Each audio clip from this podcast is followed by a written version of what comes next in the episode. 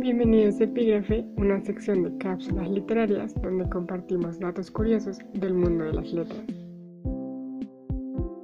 Hemos hablado varias veces de experimentar con la escritura, y ciertamente hay experimentos muy interesantes. Por ejemplo, el del escritor polaco Jerzy Andrzejewski de 1909 a 1980 publicó en 1962 su novela llamada Las Puertas del Paraíso. Esta novela está escrita por una sola frase.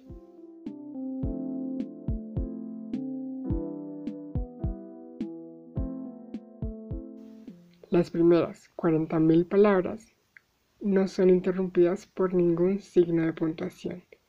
¿Te imaginas leer esta novela? ¿Te crees capaz?